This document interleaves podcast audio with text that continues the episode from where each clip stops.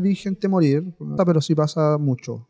De que la persona le da un, un subidón de energía y que los familiares te pueden decir, oye, mira, se está recuperando. Terminan aplicando a la droga para mantener un hospital que tiene esas jornadas duras, extensas. Eh, en realidad se mete en algo. Posiblemente, el, y conozco a muchos funcionarios. Que entre enfermeros, doctores, todos tiran entre ellos. O sea, pura culiación y culiadera entre, entre ellos. ¿Es verdad o no? ¿Mito o realidad? cuando yo estuve en el hospital. Los enfermeros tienen riña con los doctores. O sea, hay desierto en lo que uno ve, por ejemplo, en Grey's Anatomy, The Good Doctor, todas estas. ¿De verdad existe ese mundo o no?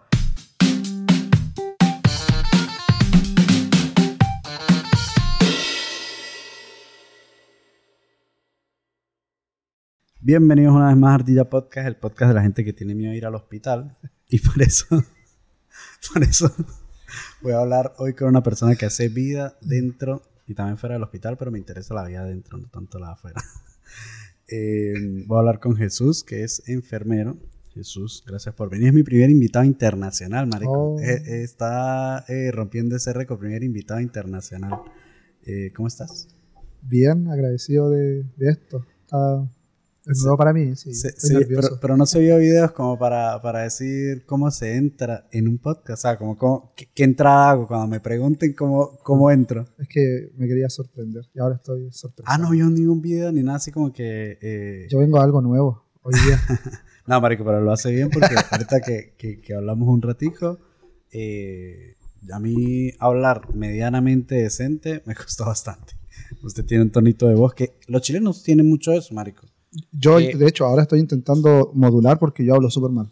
Ah, usted habla mucho con. Hablo rápido, con, la weá, sí, hablo rápido. Se me pega, como decimos acá en Chile, se me pega el choclo, como que tartamudeo ¿Ah, ¿sí? No, marico. Yo, yo algo que, que, puedo decir de los chilenos es que tienen dos extremos.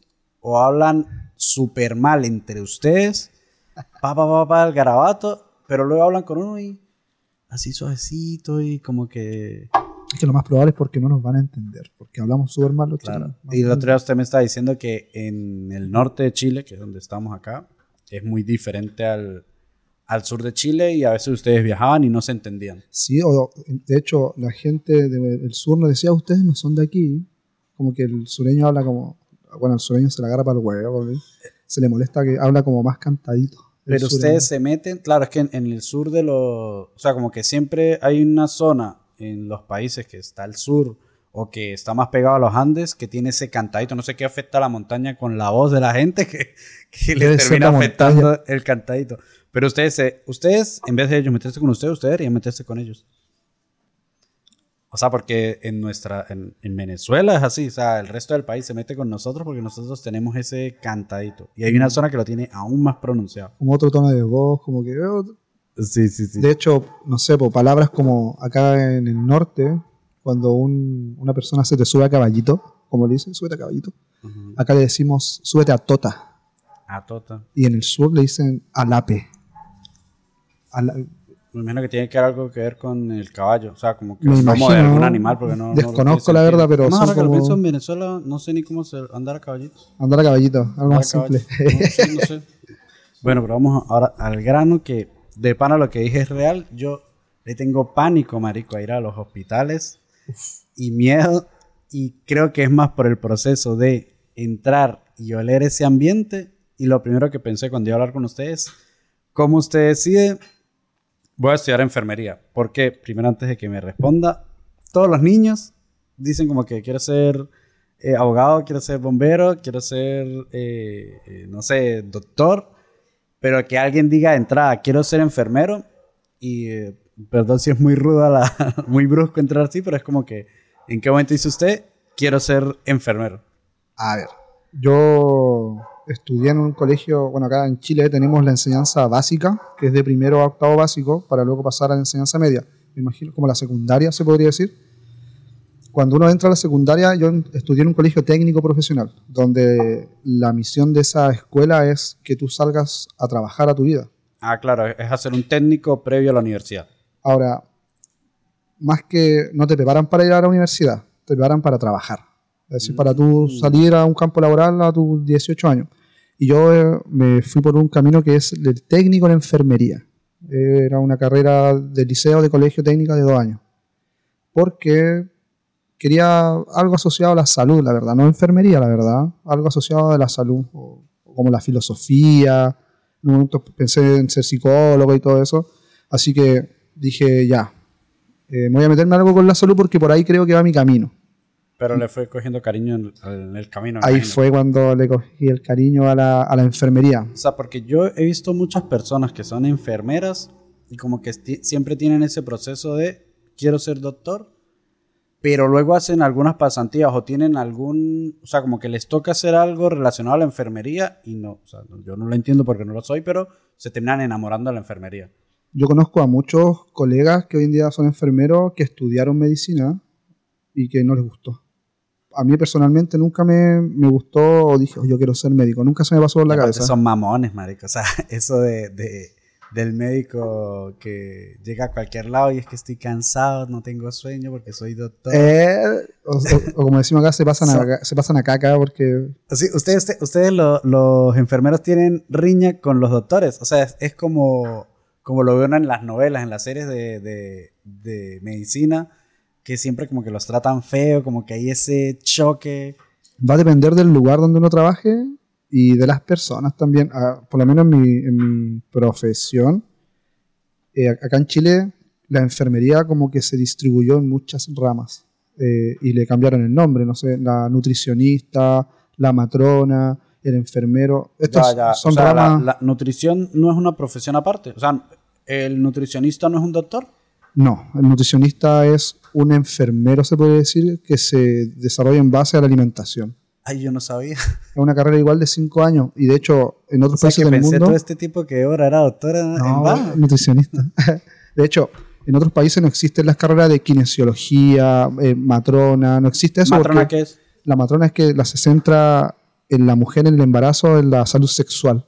La matrona. Mm. El kinesiólogo es lo que respecta a lo articular, la musculatura, la parte respiratoria. Eh, y el enfermero.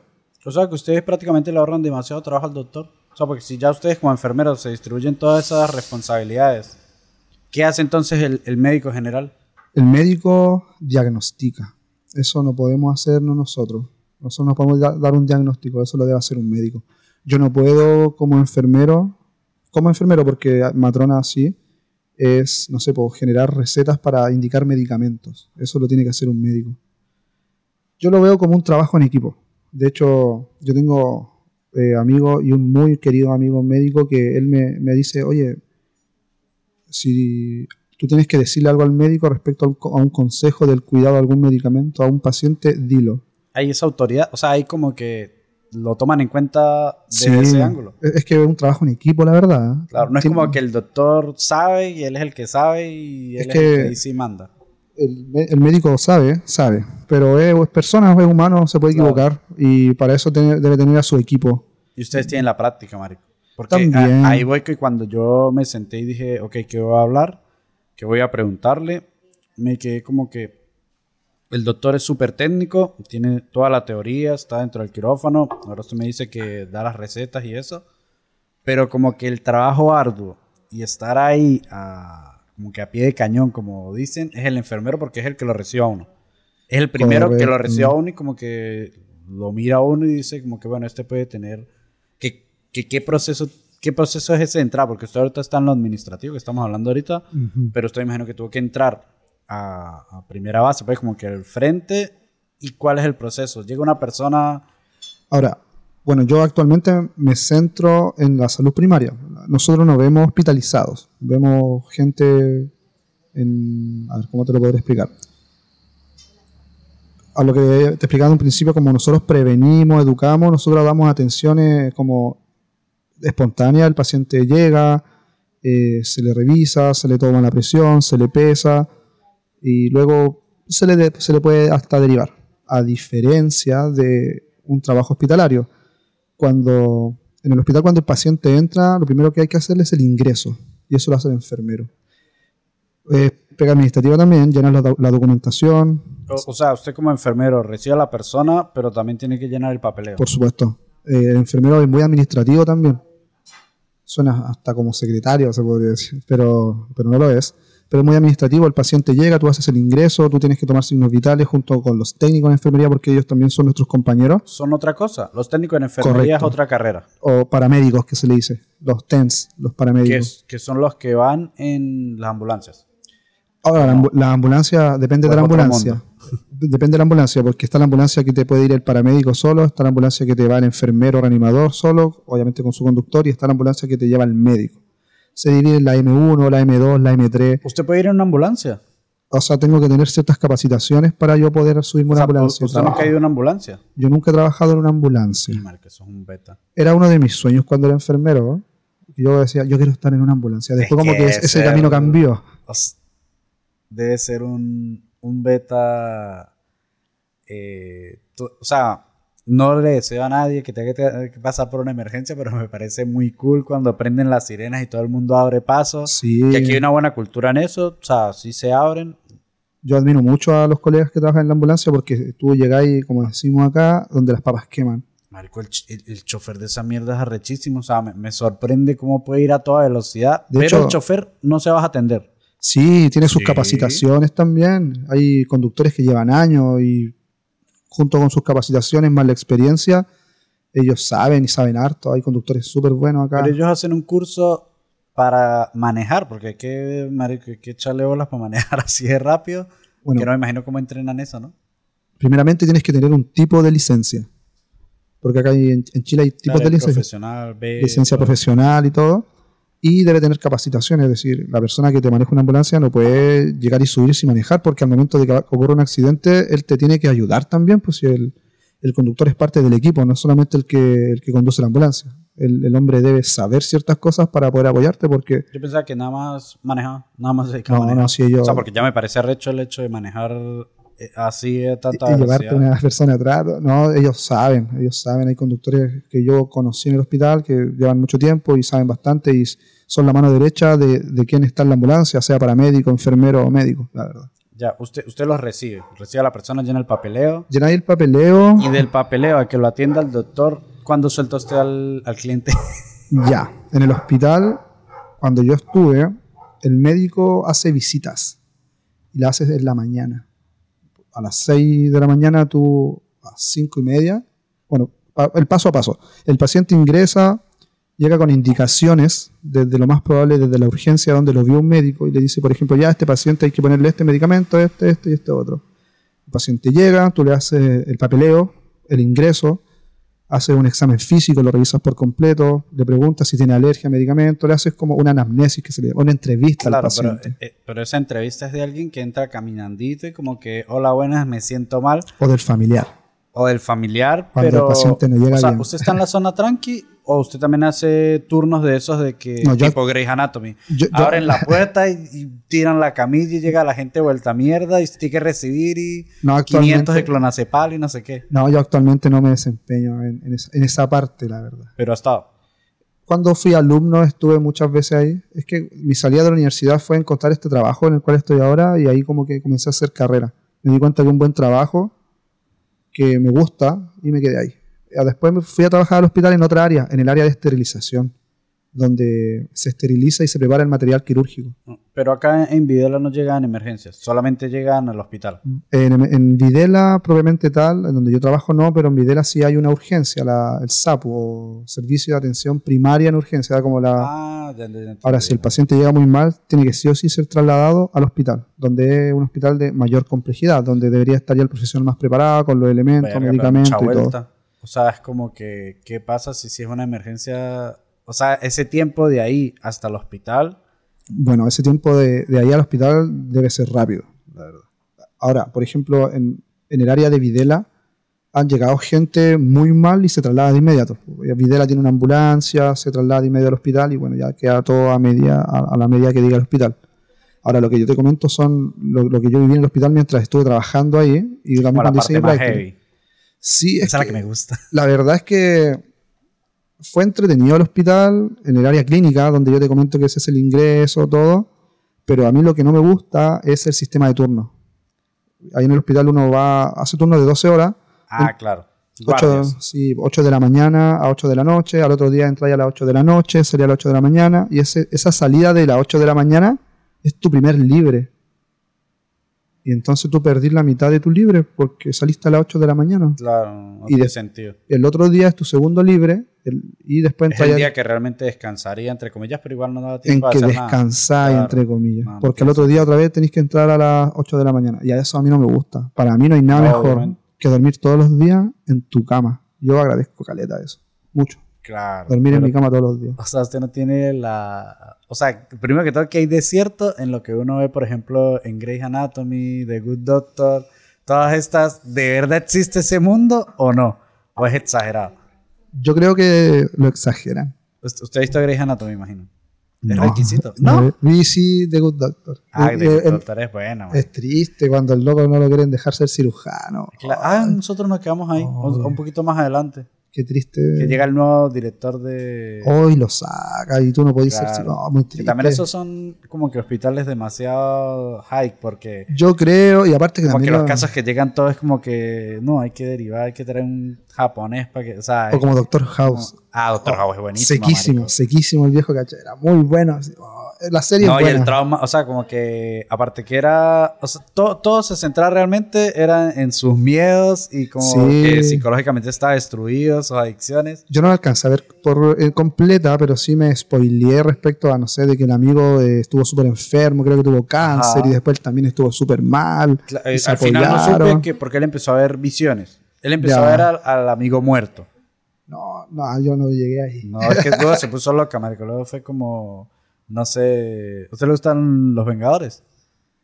La película de los Vengadores, Claro, eso sí. O sea, luego ya después de que terminaron Vengadores Endgame, todas las películas que siguieron fue como que ya... De hecho, creo que no fueron muy buenas. No, no, no. Ya ahí le bajaron la calidad. pero los Vengadores sí me gustó, es buena, buena película. De pero, hecho, pero, eh, Grey's. Anatomy, ¿es real o no? No he visto Grey's Anatomy, de hecho me, creo que lleva muchas temporadas y creo que aún sigue en emisión esa serie. Eso es infinito, no vamos a morir y va a estar todavía... Entonces, pero según las series que he visto yo de así de medicina y todo, yo creo que es como...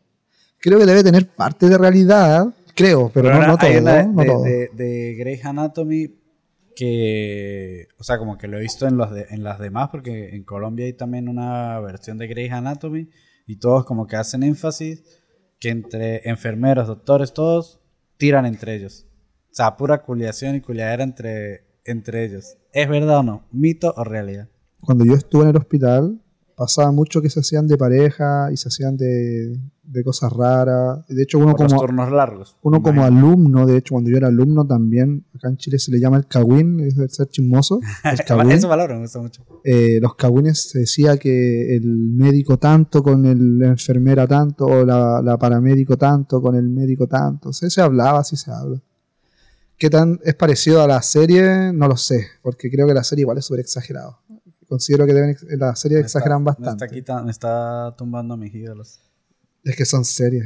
Debe de tener eso, debe, debe de tenerlo porque eso lo hace interesante también. ¿no? Hace- Marico, otro mito que, que, bueno, no sé si es realidad, pero tiene como el paralelismo de los garzones y ese- esa vida nocturna, esas jornadas como largas, que necesitan droga, o sea, como que terminan aplicando la droga para mantenerse. También lo vi, siendo el paralelismo a- a- al área de medicina, un hospital que tiene esas jornadas duras, extensas. ¿e- ¿En realidad se meten algo o literalmente café y... Ya, mira, una- esta pregunta es súper buena porque, bueno, tú me comentas del hospital, pero yo lo voy a dar en mi área de trabajo, que es salud primaria, los centros de salud familiar. Increíblemente, el, y conozco a muchos funcionarios que tienen que tomar cosas para poder descansar. Ellos ¿Cuál es se, drogarse? Pero sí, se drogan, pero más que para estar despiertos en el turno, ellos no duermen en la noche. Porque, bueno, yo eh, converso con ellos, me dicen que no pueden dormir, están estresados, que en la mente tienen esta cosa, esto otro, que el trabajo, que y ellos tienen que drogarse no para estar despiertos, sino que para poder dormir. A la mierda, ¿qué usan ahí? Medicamentos, clonazepam, la Ah, nada- o sea, Nada- como que nada ilegal. eh, nada sí. ilegal. O sea, ¿Se automedican? bueno, si hablamos de la ilegalidad también, sí, van. Somos, somos personas también. Ah, Sí. porque usted abier- abiertamente, usted consume Sí, marihuana y le yo- gusta y sí, yo no tengo problema. afecta su trabajo. Yo no tengo problema pruebas, o sea, como que no les hacen... test de test pruebas. de- No, bueno, qué bueno que no lo hagan test porque yo creo que caerían varios, la verdad. Obvio, es que es un, o sea, quizás usted ahorita está en administración, es como que más suave, no tanto el trabajo, sino como que la exigencia de atender tantas personas o emergencias. O sea, usted como que está en administrativo y si atiende a personas no están así que si con un brazo cayéndose. ¿Sí me explico? Pero esas cosas tienen que traumar y de alguna manera hay que relajar el cuerpo. Sí, sí. Por lo menos tengo este, mi muy buen amigo Esteban, ah, un saludo a Esteban. Eh, él trabaja en la urgencia y, y, él sí me ha comentado que ha, ha pasado por cosas así, como decimos acá en Chile, brígidas. Uno queda para adentro. Si al final que es lo más feo que ha visto. O sea, que eh, bueno, Esteban ha visto gente morir. Sí. Por ese motivo, adultos mayores, me ha contado Esteban, gente adulta que llega muy mal, gente joven que llega muy mal y que él trabaja en una clínica privada. Y cuando los casos están muy mal, sí o sí tienen que ser trasladados al hospital. No, Entonces, importa no importa qué tan buena sea la clínica acá, tienen que derivarlo al hospital. Correcto. De hecho, si hablamos de, de, de números, eh, uno ve estadísticas de las clínicas y las clínicas tienen súper baja tasa de mortalidad, es decir, se le mueren pocos pacientes. ¿Por pero porque no están ahí. porque cuando están muy mal, tienen que ser trasladados al hospital. Y eso, es trampa, ¿no?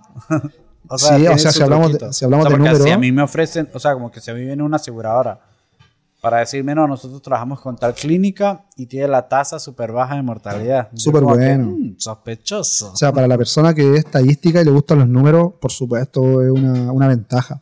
Pero eso va, va más allá también de, de, la ventaja de los números, va más allá porque ya cosas de mayor complejidad tienen que ser vistas en el hospital donde hay un especialista en el turno de urgencia y todo eso. Claro. No, en Venezuela normalmente como que las clínicas son un poco más grandes y o sea, tenía que ser un caso súper, súper grave para derivarlo al hospital. O sea, usted nunca ha visto, aquí que hay tantos accidentes, o sea, como que aquí chocan a cada rato, usted nunca ha visto a alguien, no sé, desmembrado. Afortunadamente no. Yo nunca he visto a un muerto, o sea, más allá de verlo en un ataúd, y nunca he visto como que un moribundo así, y siento que es algo que me traumaría por mucho tiempo. En el hospital vi gente morir, en el servicio de medicina es como un área del hospital es donde llegan los, los pacientes igual mm, graves y también los que son más abuelitos. Mm, marico, eso de morir, o sea, en Venezuela hay algo que, que dicen, no sé, otro mito de la enfermería, que es que los enfermeros saben cuando alguien va a morir. Como que huele a muerto. Se dice que sí, eso. De hecho, hay, no recuerdo específicamente el nombre ahora, hay un, como un, signo, un, síntoma, se podría decir, de que la persona, o sea, una persona con cáncer que está a punto de morir, eh, llega una noche y se levanta y se siente súper bien. Ah, eso le iba a preguntar. Ese subidón de energía existe, ese subidón para despedirse que dicen. Tiene una explicación fisiológica que ahora no me acuerdo, pero es algo que pasa, eh, pasa, pasa y no una vez, pasa muchas veces que el paciente se levanta y oh, dame agua y se levanta súper bien. Y ustedes como que dicen, ah, este man se, sí. se él, por algo está así. Y no, a todos le pasa, pero sí pasa mucho. De que la persona le da un, subidón de energía y que los familiares te pueden decir, oye, mira, se está recuperando. Claro, ahí donde viene lo feo. Desde, por eso ustedes saben, pero uno como espectador pensará como que, ah, no, qué bueno, se está mejorando. Sabe lo que, a lo que va también. Ahora hay pacientes que sí se recuperan, pero eso es, Siempre, siempre he escuchado eso y me parecía súper loco como, porque pasó, no recuerdo si con mi abuela, que, que la enfermera, o sea, pasó el subidón y, mi mamá, que, sabe, que ya es como que sabía que ya ha pasado muchas veces eso, eh, la enfermera hizo como que, como que no se me emocionen. O sea, como que... tiene una explicación fisiológica, si no me equivoco, es que tu cuerpo genera como cierta, cierto tipo de energía porque ya sabe que... Debe ser algo cerebro, o sea, como que yo imagino que el cerebro dice, o sea, mis funciones, o sea, como que mi funcionamiento ha ido bajando y ya estoy detectando que como que va a dejar de funcionar en algún momento. Le... Vale la última. El cerebro siempre busca intentar que el cuerpo no se apague. O sea, él, lucha hasta lo último y por eso es que cuando la gente cuando muere empieza a ver recuerdos porque es él mandando flashback para tratar de reanimar, o sea, como que más electricidad en el cerebro. Debe ser terrible eso. Entonces, sí, pero me imagino que, que sabe que se está muriendo. Tome este, o sea, como que no es como que tome para que se despide, es algo físico para tratar de que... De que no te vayas. Claro, pero no, o sea, es imposible no darle ese toque como esotérico, misterioso, que no sé si, o sea, si aquí lo manejan tan así, pero Venezuela que es tan, o sea, como que es muy creyente. Venezuela es muy de, aparte de brujería y hay muchas religiones, muchas iglesias. O sea, como que se le asocia más como que se va a morir porque tiene esa energía para despedirse. O sea, es como más místico, por así decirlo. Mira, si lo vemos en esa parte, que igual es súper acogedor, por ejemplo, para decir sobre la familia, yo lo encuentro que sí, debe ser también parte de eso. El cuerpo humano es una máquina perfecta. Ahora, cuando se daña un poquito, el cuerpo te lo, te lo avisa de inmediato. Quizás no, dará, no, de la, no de la misma forma en, todas las enfermedades, pero sí el cuerpo te, da, te avisa. No, el cuerpo es, es bonito el cuerpo, es, bonito el, el, el ser humano es muy increíble. O sea, yo siempre que, que veo gente como que asocia las cosas o a Dios, a Dios en, o sea, no sé si usted es creyente, yo todavía estoy en mi proceso de saber si soy o no, pero es como que cuando asocian todo a Dios o asocian todo a milagros y como que demeritan el hecho de que el cuerpo del ser humano es arrecho y el ser humano ha logrado cosas solo, como las pirámides, como eh, curar enfermedades, muchas cosas, muchos avances que ha tenido el ser humano y se lo atribuyen a milagros o como que le restan importancia que somos un ser muy avanzado.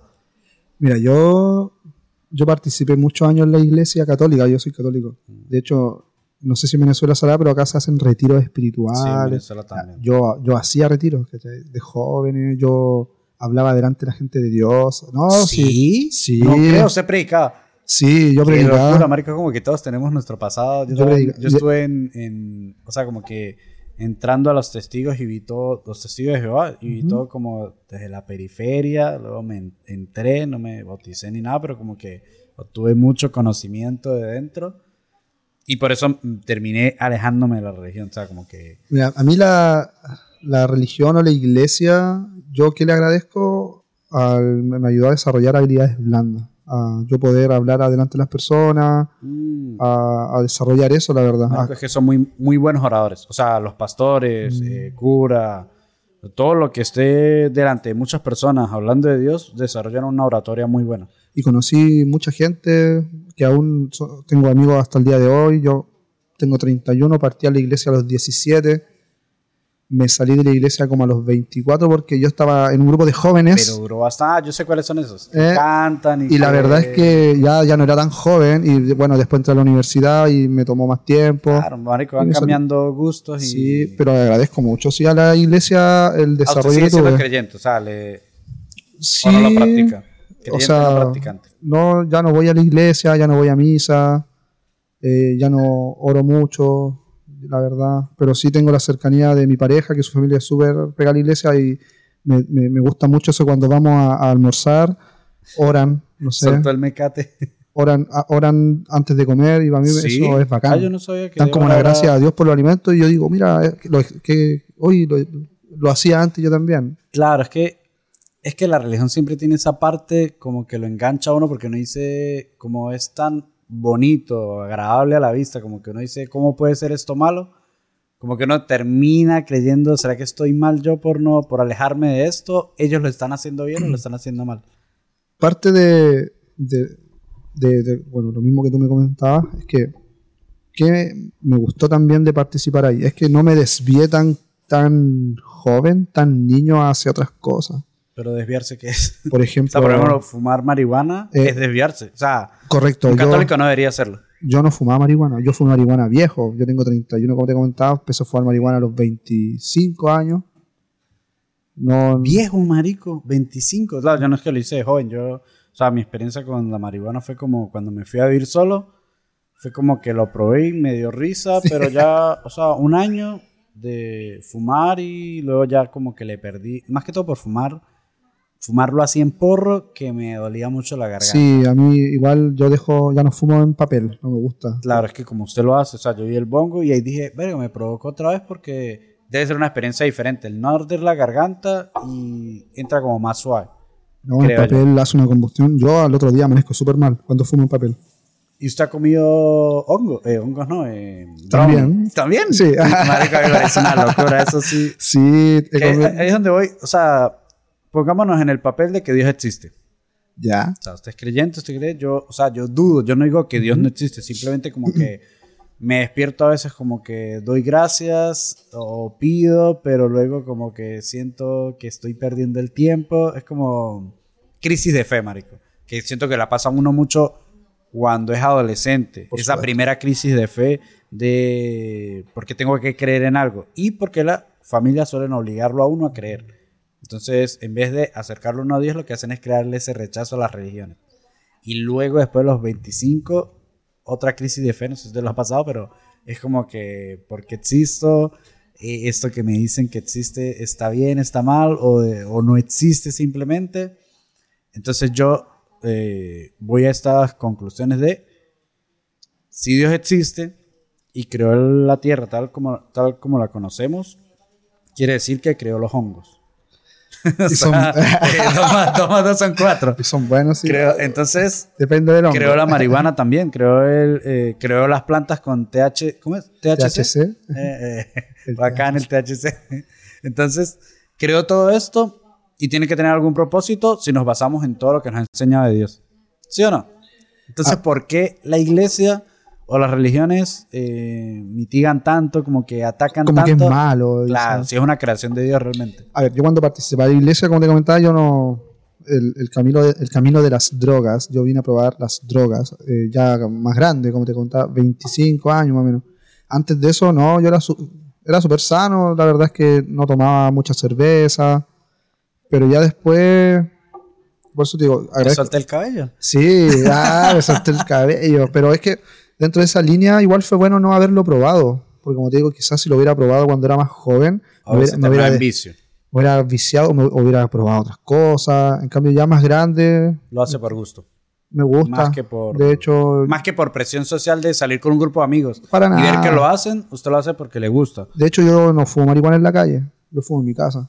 Ah, ah, marica, es que en la calle es una ladilla. Ahora, ¿por qué? Porque ahora, bueno, primero porque ya estoy más grande, estoy más adulto. Me pago mi marihuana. Y segundo, porque vivo en mi casa y es, donde yo, es mi, lugar y, yo paso lo que quiera en mi lugar. Antes, cuando vivía con mi mamá, a mi mamá le cargaba. No, no le gustaba, yo fumaba- hasta el día de hoy no le gusta. A él, a ella alcanzó a ver al Jesús marihuanero. Sí, pues de hecho yo comencé, yo comencé a fumar marihuana gracias a un primo que es profesor de historia, que vivía en la Ah, casa no, típico de eh, Sí. profesor de historia o de, de filosofía. filosofía. Entonces, Es como materia. O sea, va incluido en la, Sí, la lista creo que sí. escolar, va incluida la marihuana. De 5 hecho, gramos. él comenzó a vivir con nosotros y un día me dijo, oye, profeta me decía, como, yo- como me llamo Jesús, oye, profeta me decía, ven, Ah, ah, está bueno. me agarraba al, al, al huevo. Y fumaba, ya, fumaba, ya después me, me gustaba. Y ahí comencé con el mundo de la marihuana. Mi mamá, bueno, mi mamá nunca me lo, nunca le gustó, A ninguna mamá le gusta. O sea, es muy raro ver una mamá que diga, mi hijo fuma marihuana. pero de hecho sí me lo aguantó. No, mi mamá no me lo hubiese aguantado, marico. De hecho, no, no, lo sabe. Un saludo a mi mamá. Sí, la- sí la probé. De hecho, y bueno, después no le gustó, pues después le- porque es su casa y ya Mm. después yo dije, ya Y también es verdad, marico. Es su es- casa es su y casa, sus reglas. Y hay que respetarlo. Yo dije, ya me voy, pues. y me fui. Ah, por la marihuana, o sea, no, no, por la marihuana, sino que por, no, por la marihuana me fui a ir solo. No, de hecho, porque ya estaba más grande, mi mamá igual, eh, mi mamá está casada con Ramón, Monchito le mando saludos. Y Monchito como Ramón, eh, Don Ramón, el del chavo. eh, Don Ramón o Monchito. Bueno, se casó mi mamá, es una mujer muy feliz con, con un esposo que ellos se aman mucho. Y una vez como que yo trampeé con Ramón, como así como que discutimos. Y yo dije, ah, me tengo que ir de acá. Porque cómo me voy a quedar, ya estoy grande, mi mamá está súper feliz. Marico, es que siento que uno después de los 20 años. Bueno, mi, marico, a mí me pasó algo muy particular que mi, mi papá siempre me decía, usted tiene que salir a tener esposa y ya para que tuviera un hijo y no sé qué más. Y luego cuando me fui era como que, ay, pero ¿por qué se fue, ¿Por qué te papito? vas? No, o sea, ¿qué es eso? Pero sí siento que uno después de los 20 años, o sea, si ya uno decidió qué, qué camino va a elegir, estudiar o trabajar, ya es bueno ir, o sea, teniendo independencia y irse a vivir solo. Yo me fui a los 21, marico, y Ya. o sea, creo que ha sido lo mejor. O sea, como que quemé esa etapa de, de rumbear, de tomar, de vivir solo y como que valorar el hogar. Porque irse a vivir solo obviamente no es tener hogar, sino vivir solo usted puede vivir en una pieza y no sentirse en un hogar como por ejemplo el que tenemos mi novio y yo, que sentimos que estamos en un hogar o el que tiene usted y su pareja. Por supuesto. Bueno, yo me fui un poco más viejo. Me habré ido a los 27, 28 años más o menos me fui. Y fue por esto mismo, porque igual lo bueno de vivir con la mamá es que, no sé, pues... Te cocinan, Te lavan. cocinan, te lavan, eh, la camita hecha. eh, y de- bueno, no, no, no pagaba una renta. Esa es la, parte, esa es la peor parte. eh, le pasaba así plata, dinero a mi mamá. Pero no es lo mismo, porque no uno nunca mismo. cuenta, yo cuando me fui a ir solo, es como que toallas, todo eso, yo jamás lo metí dentro de una lista como que esto vale esto. No. No, después y no le luego toma uno el dice valor. que, que el cepillito para lavar la poseta. Yo pensaba que eso venía con la poseta. Yo pensé que eso no se ensuciaba nunca. yo creo- claro, marica, se desbloquean un montón de cosas, pero volviendo al tema drogas, que no- hoy no veníamos a hablar de drogas, pero drogas. pero, pero- Usted que está en la salud, marico, que ahí vienen, así como están los dilemas religiosos de que yo creo en Dios, pero agarro y fumo marihuana, por ejemplo, y me saca culo. Pero, pero usted que es de la salud, usted fuma marihuana, ¿está bien visto o está mal visto dentro de la salud fumar marihuana? está mal visto que, que lo digas. Que tú digas que fumas marihuana. Porque todos fuman marihuana. pixelar el rostro. No, para nada. De hecho, yo soy súper abierto en mi trabajo. Todos saben que yo consumo marihuana, y, pero yo les digo, mi vida comienza cuando yo me voy de aquí. Yo no llego volado a mi trabajo. No, Nunca, nunca. jamás. No, es que eso es, una No, una falta de respeto y irresponsabilidad. y bueno, yo también atiendo pacientes. y no, ¿Por qué un paciente tiene que estar atendiéndose con un hueón drogado? No, Claro, eso no claro. se hace. Es mi estilo. Yo no lo hago. Claro. Entonces, eh, está mal visto, Está mal pero visto. usted está mal visto, está mal visto. Está- Sí. está o sea, me imagino que el que está a cargo de usted, de... Bueno, quién sabe, es que la sociedad chilena como que está más acostumbrada a las drogas que la venezolana, pues. O sea, escuchar que un enfermero eh, se droga es como que una locura en Venezuela. Bueno, no sé ahorita porque es que nosotros somos como muy enclosetados, o sea, como que hacemos las cosas, pero como que no se dice públicamente. Eso tiene un nombre, es como que somos muy... No somos liberales. ¿Cuál es el, opuesto a liberales? Conservadores. son muy O sea, conservadores. somos muy conservadores. Aquí uno puede ver a gente con un porro en la calle y normal. Sí. Eso es bien. Se ha normalizado cada vez más. Se ha llevado al extremo. O sea, como que se lleva al extremo de, de que ahora eh, 13, 14 años y están fumando. Ya, eso, ya es eso no es lo hacen bueno. por moda. Es que, no, es Pero usted bueno. desde la salud, está, o sea, está mal visto. Usted lo hace, no, no pasa nada, pero usted lo recomendaría hacer. O sea, usted que está consciente de los daños que podría causar. Por supuesto, la que- parte respiratoria. Yo respiratoriamente estoy cagado. Yo, como te comento, yo Está haciendo fumo. bicicleta ahorita y Sí, o fumo, fumo, como decía, en papel y al otro día manejo obstruido. Tengo que estar usando inhaladores y todo ese tipo de medicamentos de vía aérea. si hay un daño palpable directo. Sí, de hecho, cuando tú haces una combustión, en tu sistema respiratorio tiene un epitelio, que es la piel de la carnecita que rodea, no sé, la tráquea y todo. Cuando tú fumas, eso produce un daño. Ah, o sea, hay, hay una piel que rodea la tráquea. Aparte, supuesto. Aparte del cuello. O sea, cuello, músculo, luego viene una piel que rodea la tráquea como tal. Toda parte del cuerpo tiene una piel o un epitelio. Es- más técnico, es un epitelio. eh, la carnecita que lo cubre, su forro, ¿ya? Cuando tú fumas mucho, cigarro sobre todo, eh, tu piel muta o, o hay cambios en esta piel y a medida que va pasando los años tú sigues fumando, este daño es acumulativo. Y al ser acumulativo, esto al dañarse produce más moco. Te llenáis de moco. Y es una cuestión que se llama EPOC, enfermedad pulmonar obstructiva crónica, que es, es crónica, es para siempre. Claro. Se da mucho en el que fuma. Es la persona que tú ves fumar y tose todo el día. Y habla así. Uy, madre, como el de. eh, Como el de Blue Label. eh, como Blue Label. Entonces eso yo creo que me está pasando. Ah, Menos mal que no fumo cigarro. Pero igual estoy produciendo un daño a mi epitelio respiratorio, eso es algo claro. Y aparte en el cerebro también quema neuronas. O sea, lo que tengo yo entendido, ¿no? No es que yo no lo haga por eso, Ujú. pero sí es como que he escuchado que, que quema neuronas. No sé qué tan cierto sea, o sea, como que científicamente sí quema neuronas. Hay varios estudios, ah, bueno, la marihuana es súper controversial porque hay varios estudios que la defienden como Claro. que también la matan. Pero también vi un, entre estos días estaba escuchando un podcast y ¿qué pasa? Los estudios se financian, tienen que financiarse de alguna manera porque son muy costosos. Entonces, si usted es dueño de una marca de, de porros de marihuana, por ejemplo, y usted financia el estudio para tratar de mostrar algo y salga, sale lo contrario, pues usted agarra y oculta ese estudio porque usted lo financió.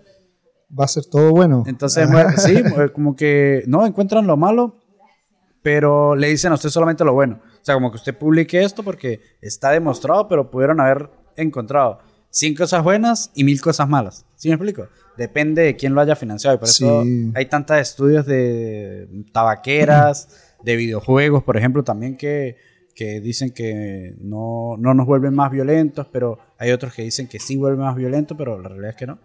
Pero es como que depende de quién financie el estudio, es el resultado también. Sí, por supuesto. Siempre el que pone la plata va a ser el beneficio. ¿no? Claro. Esa es una realidad. Por ejemplo, un poquito más conspiranoica, perdón que le interrumpa, pero usted que estuvo en el COVID, o sea, usted estuvo en pleno, Ya. usted entró a trabajar en el pleno, En pandemia. o sea, que como lo, lo- el peor escenario posible, o donde mejor puede flamearse, pues como que mejor puede agarrar experiencia. ¿Qué opina usted del COVID? O sea, desde el lado más conspiranoico que uno leía como que fue sembrado, fue a propósito, los chinos lo hicieron, las farmacéuticas tenían la vacuna preparada. ¿Qué opina usted de eso? Yo que, yo que pienso respecto a eso, yo creo que ahí, ahí alguien metió mano, alguien hizo algo para que... El murciélago. No, no creo que haya salido del chino, del mercado chino, no lo creo. Esto, O sea, ¿usted cree que un laboratorio está Sí, experimentando? yo creo se que le algo- escapó? no sé si se le escapó. ¿Usted cree que fue a propósito? O sea, como A veces yo pienso que sí. adrede, adrede- Pero es que yo hubiese creído que fue a propósito y que lo hubiese... A mí me encantan las conspiranoias, Michael. Me encanta un buen chisme conspiranoico que, le- que lo haga pensar a uno que, coño, es que los Illuminati, estos coño madres. Pero también está a mi lado más racional que dice, ¿por qué una farmacéutica está creando un virus para, por ejemplo, atacar una ciudad en específico. Eh, Póngale que los chinos lo están creando porque Corea del Norte se los pidió para agarrar y, y fundirlo en Corea del Sur y luego apoderarse de Corea del Sur. ¿Por qué, por qué lo van a soltar en mismo en, en la misma ciudad donde se estaba creando? Yo, yo me doy la bola a veces ¿eh? y digo porque netamente estos weones querían bajar la población del mundo. Si murió calita de gente. Como Thanos. Eh, como hacer el... Yo creo, yo creo que la vacuna la tenían preparada. Así ya no- Sí. y gracias por darme trabajo, sí, porque yo vacuné a mucha gente. Yo, yo partí vacunando. eh, Ah, sí. mi primer trabajo fue vacunar, vacunar contra la influenza. Ese fue mi primer trabajo. Y que la ella atender a la gente, o sea, vacunar a la gente porque hay gente que se pone tiesa y ve, le tiene un miedo a las Es chistoso. inyecciones. O sea, que a mí es como que no, o sea, yo voy relajado. Siento que si me tenso es donde duele. Porque a mí me ha pasado que me van a apoyar el culo sin visaje. Es que y te, es como que yo me. te po, y el músculo se pone Pero en el duro. brazo sí es como que, ah, bueno, dale, págata. Dep- Fácil. Igual depende de la técnica. Yo, por lo menos, me dicen que me, me decían que tengo la mano suave, que, que no dolía. Ah, ya, agradecido. Yo, ah, yo digo que eh, a mí me dicen que soy fácil porque se me ven. O sea, Tienes buenas venas. eh. Tengo las Eso facilita mucho el trabajo para una persona que es como primeriza en poner vías venosas. Yo pinché mucha gente para poner vías venosas, para poder pasar medicamentos. Al, al fin y al cabo te ponen una aguja que te la sacan y te dejan un teflón, te dejan un Ajá, plástico. claro, donde después eh, pone lo que usted vaya. Eso tiene una técnica, por eso, Sí. al, al igual que muchas cosas, es un arte. Eso no lo hace el doctor. ¿Y lo sabe hacer? ¿O no lo sabe hacer? Debería saber hacerlo. Pero lo normal es que no lo haga. Va a depender del médico, de dónde se desempeñe. Yo tengo, eh, no sé, po, eh, conozco médicos que no pinchan el poto porque no se atreven. Porque lo más probable es que Parta aguja. basaron su carrera en, en el, en el La estudio, en la teoría, en el diagnóstico, que es súper bueno, no lo voy a discriminar, pero quizás no tanto en la práctica. Como también el médico hace cosas que solo el médico puede hacer. Por ejemplo. cirujano, corazón abierto. por. Correcto. un- ese weón es seco, es una persona que sabe mucho. O sea, hay que tener un pulso muy... Muy bueno. De hecho, mi papá, mi papá le dio algo llamado disección aórtica tipo A. A mi papá, la aorta, que es una, una arteria importante del corazón, tiene, tiene capas. Y esas capas se le abrieron como una tela de cebolla. Y vino un médico, le paró el corazón, le metió toda la sangre en un corazón artificial y lo operó. putas. Y ahora mi papá está vivo, se casó. ¿Y dónde lo hicieron en... en Antofagasta. o sea, aquí mismo. Aquí, o sea, no tuvo que ir a Santiago ni nada. Eh, Uy, afortunadamente, Qué sí. locura. O sea, No. me quedó loco que en un corazón artificial le traiga. Yo pensé que eran cosas que pasaban literalmente en Grey's Anatomy Good Doctor y ya. No, hay un corazón artificial mientras a él le arreglaban, oh, perdón, mientras a él le arreglaban la, la, la arteria completo. Y ahora Qué mi papá locura. está ¿Usted puede bien. estar en una operación así o tiene que ser doctor para estar en una operación así? O los enfermeros pueden estar dentro del quirófano. El enfermero, bueno, yo la experiencia que tuve dentro de, lo- de los quirófanos, yo trabajé en esterilización, como te comentaba, y yo recibía el material y estaba atento al material que se entraba y se sacaba en una cirugía. Así que igual Ah, o sea, estaba ahí. estaba en el quirófano. O sea, usted le podían decir Jesús, cuchillo. No, eso no. ¿No? No, no, yo. o sea, el, el que- pero, pero sí. eh, el ese- de los cuchillos. el de- el- El señor de los cuchillos tiene, o sea, Ese es un tiene un arsenalero. grado. Es un arte también. puede, puede ser un, un paramédico, pero con la especialización, con los cursos, con la, hay ciertas capacitaciones que Sí, te no, hacen. es, no es pasar el cuchillo, o sea, no es agarrar y... Es que no es un "Tome, cuchillo, son doctor". como 10 tipos de cuchillos y tienen diferentes nombres y se parecen mucho. Entonces, el arsenalero y el médico, el cirujano, el especialista, sabe cuál tiene que utilizar. Ahí el enfermero también puede hacerlo, pero tiene que estar con la especialización, con la teoría, es decir, a base de, de- de cursos, como se le puede decir. Pero yo estaba ahí porque, bueno, yo tenía que estar atento de cuando se abriera el material, todo estuviera bien. ¿cachai? Entonces, Que es lo que la gente pocas veces valora, pues. O sea, por ejemplo, algo que yo cuando decidí empezar el podcast es como que veía puras entrevistas a famosos o gente con profesiones muy locas. Y se olvidan que detrás de esas personas hay un grupo de profesionales o Por no supuesto. profesionales que cubren cosas tan pequeñas como estar pendiente que no se infecten las, las herramientas. Pero sin ustedes se crea una cadena donde puede morirse un montón de gente, por ejemplo. Sí, de hecho, una vez yo no estaba, me comentaron que eh, se, se operó a una persona y después como que esa cirugía se infectó. Entonces tuvieron que hacer eh, una investigación de que por qué se le infectó. Entonces, ¿habrá sido el material? Se- el, el material se esterilizó bien. Eh, o el material cuando entró estaba sucio, por eso esa persona. Entonces, el enfermero... Esterilizar, disculpe, esterilizar. ¿Hay una máquina donde meten eso? Una máquina. Eh, la esterilización se define como, en palabras simples, en que se mata todo hasta las esporas. Esto queda limpio. ¿Esporas qué es? Ya, la espora, en palabras simples, sería como la suciedad que uno no puede eliminar. Algo sucio como la ¿Pero bacteria que no se ¿La elimina. máquina hierve eso al Ya, máximo? Hay diferentes tipos de máquinas. Hay máquinas que trabajan al vapor de muchos grados centígrados. Hay, hay máquinas que trabajan a gas también.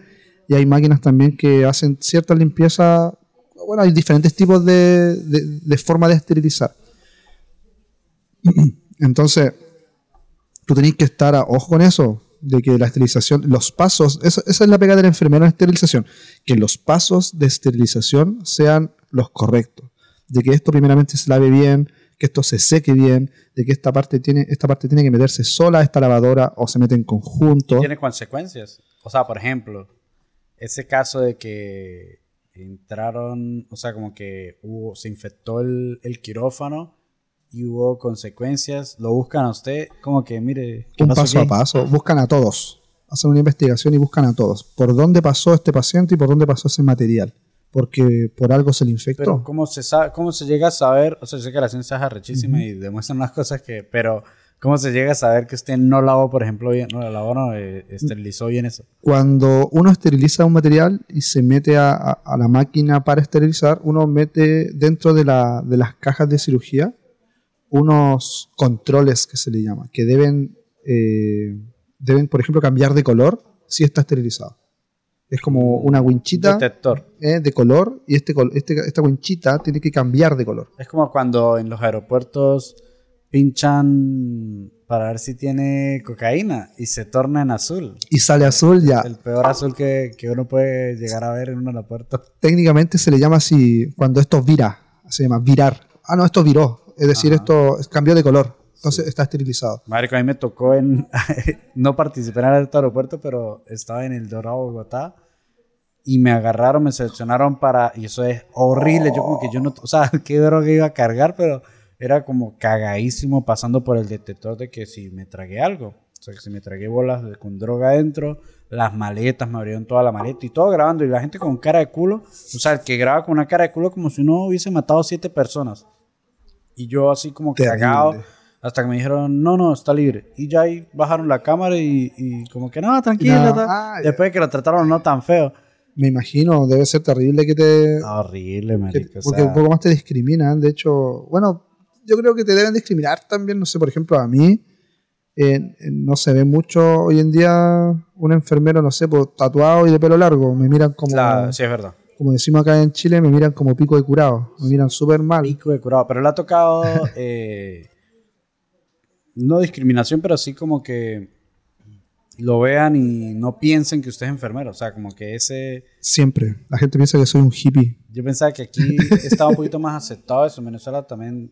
Todo lo comparo con Venezuela porque de verdad que somos muy conservadores y tatuarse. Yo recuerdo que cuando llegué tatuado a la casa, mi papá, mi papá se quedó así como que siempre dijo que tatuarse era para identificarse en la cárcel, para que los maleantes.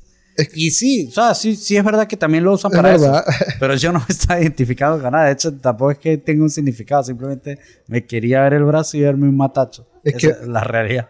Antiguamente, bueno, hoy en día el tatuaje ya no, es- no es algo tabú, pero antiguamente, y la historia dice que Claro, sí, por eso me sorprende que usted me diga que lo miran así, con todo y que Sí. ya está súper. o sea, hoy en día no se ve, no es tan tabú, pero no sé, hay gente muy más adulta que por lo menos en la calle a mí me miran y no, no, no piensan que yo me desempeño en eso y tampoco quiero Piensan que es motero.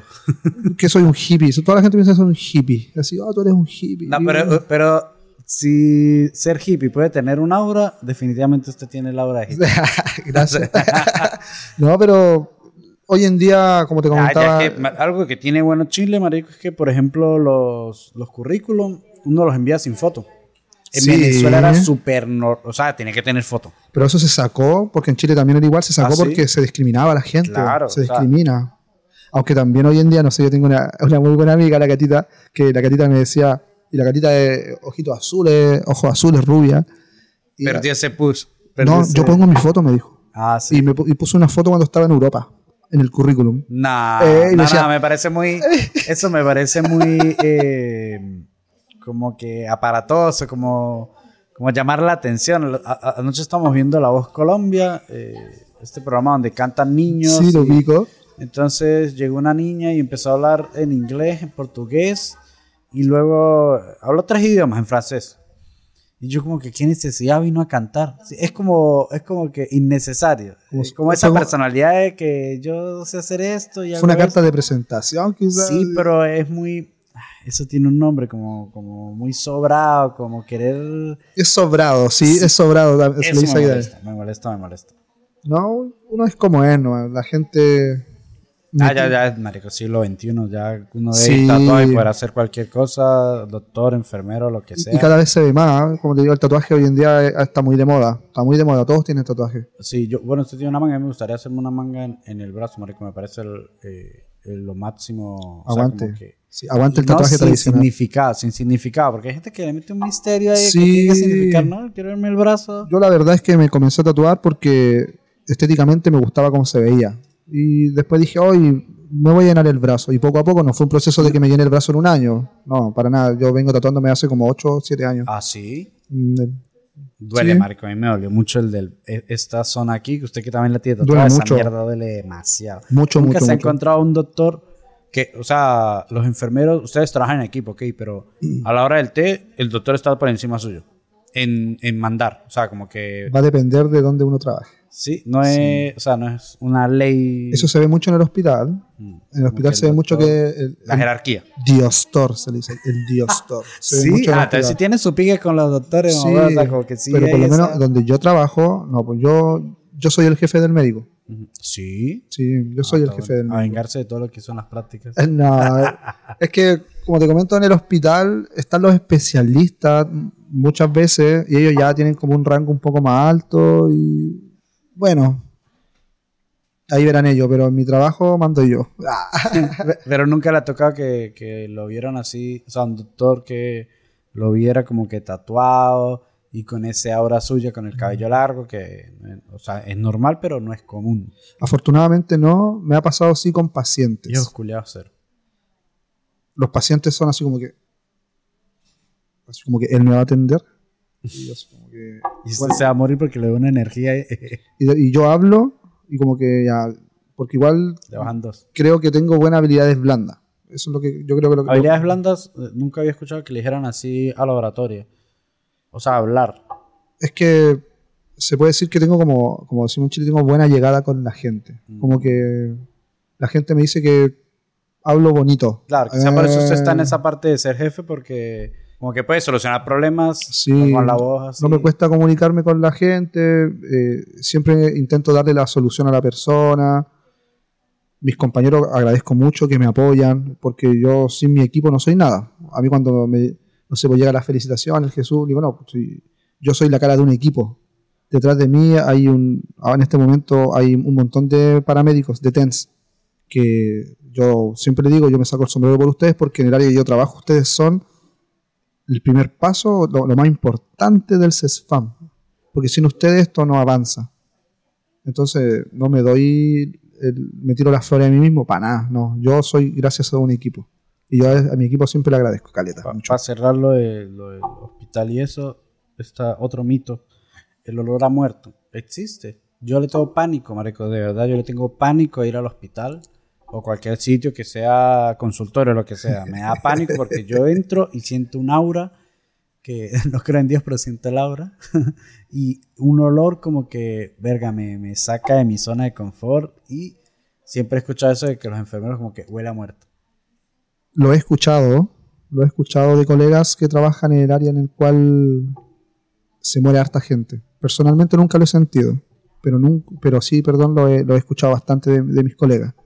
No, como que, ¿y este olor? No, Este olor a muerto. Ya, con todo y que no se ha muerto la persona, o sea... No, de como que se va a morir.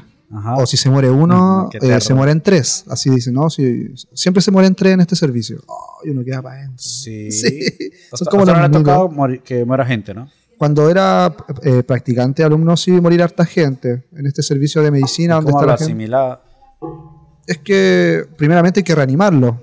Va a depender del paciente. Hay pacientes que dicen, este paciente está muy mal, no se reanima. O pacientes que están más o menos, hay que reanimarlo. Tiene chance, o sea, como que hay Entonces chance el paciente muere o entra en un paro o ya, ya hay que reanimarlo. Se le tiran encima, los masajes cardíacos, llaman al médico que está en ese momento en turno y después dicen no, a él ya no, y él ya no hay que reanimarlo más, ya ha llevado mucho tiempo en la reanimación, así que no hay vuelta atrás. Y bueno, se murió. Y olor a muerto. Bueno, como te digo, no lo he sentido y ahí después la otra parte es comunicarle a la familia. ¿A usted le ha Que- tocado eh, agarrar y tener que dar esa noticia? Que siento que es la parte más terrible, marico. Tener que dar esa noticia porque a mí se me murió una persona muy querida y recibir esa noticia fue muy fuerte, pero también esa responsabilidad de la persona que tiene que darla es terrible. Afortunadamente no lo he tenido que hacer. He estado cuando lo dicen, sí, pero no lo he tenido que hacer yo. Y es refome, pues sí. La familia. Hay manera bonita de hacer esas cosas, marico. eh, agradezco que no lo, tengo, no lo he tenido que hacer, pero si lo hago, eh, es parte del trabajo, la verdad. No, no, no, no me voy a negar Hay una a. materia. Hay una materia donde le enseñan a tener un poco de tacto a- Gracias. con, con los, con los pacientes. Eso se aprende en el camino. A ti no te enseñan cómo tratar a un paciente. Te lo digo porque hay. No hay una parte teórica de moral. Usted, usted, ya, estoy muy acelerado, pero primero me responde.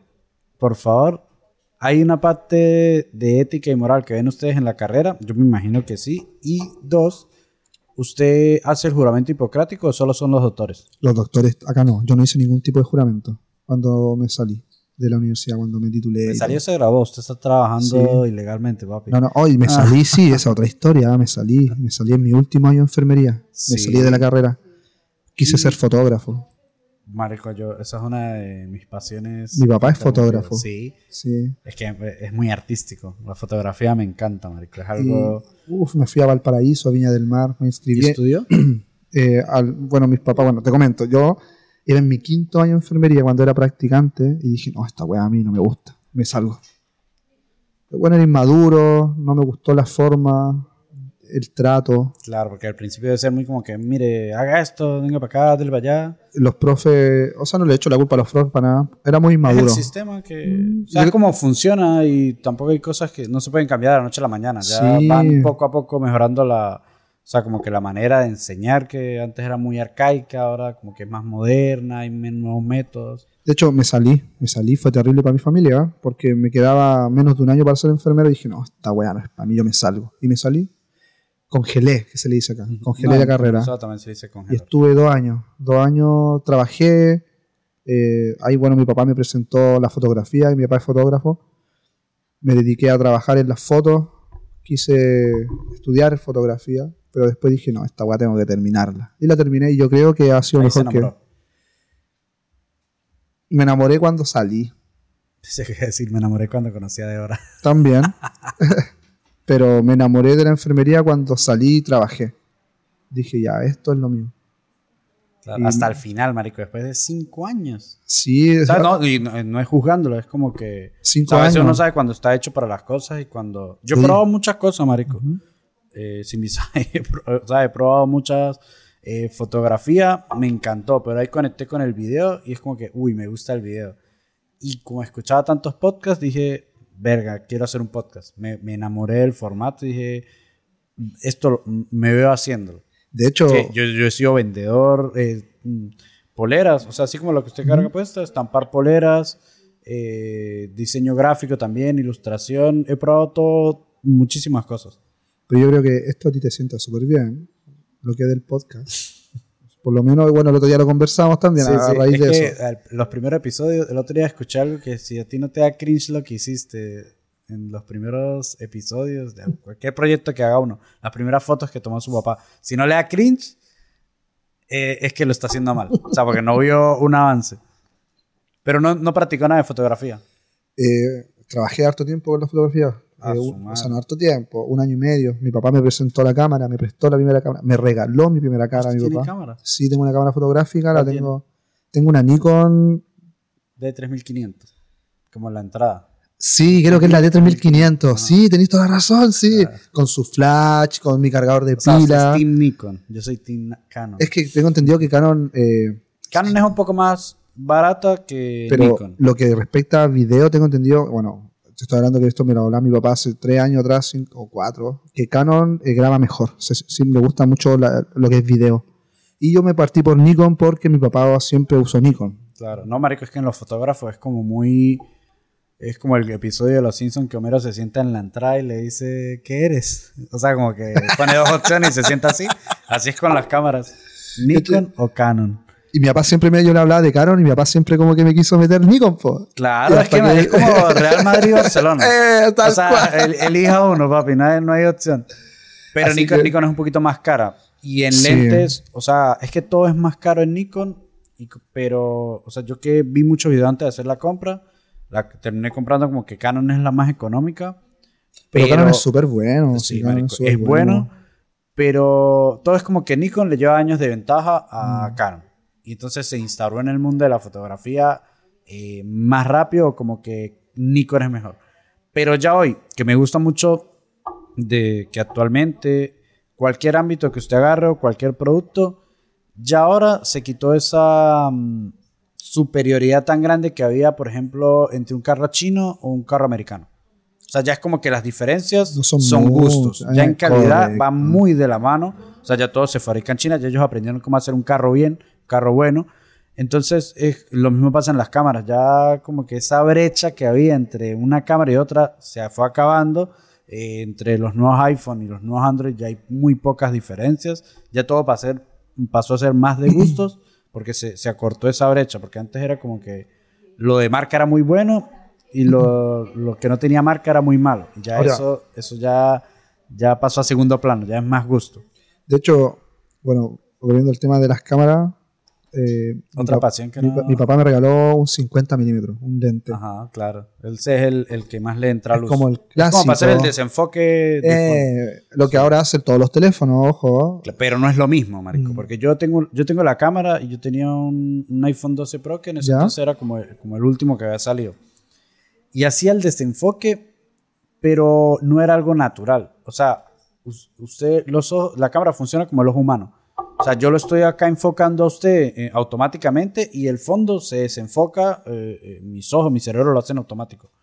El lente de la cámara lo hace de manera manual, pero el digital de, de la cámara, bueno, ahora ya, ya viene con un diafragma que sí puede lograr efecto, pero sigue siendo digital. Sigue siendo poner blur, o sea, poner borroso el fondo con un filtro. Es, un filtro, en, los teléfonos. Sí, en cambio, la cámara es literal girar el lente y lograr ese desenfoque. Tengo unos lentes que me regaló mi viejo, un 85 milímetros, un milímetro y un 24, pero son antiguos, son retros, son, ah. eh, no son digitales. Son análogos. Análogos. Y la puedo poner a mi cámara y son las mejores fotos que he sacado.